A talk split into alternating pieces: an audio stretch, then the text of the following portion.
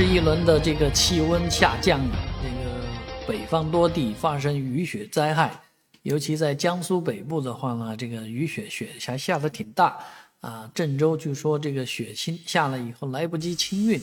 而在宿迁呢，则发生了医院的这个门厅啊啊倒塌的事情啊，它是一个钢结构啊，遇到大雪，呃，雪积累了以后呢，这个东西垮掉了啊，幸亏没人。啊，没有发生任何的伤亡，但是遗憾的事情是，这个医院的工程居然是鲁班奖的获得，啊，鲁班奖是中国建筑的最高奖，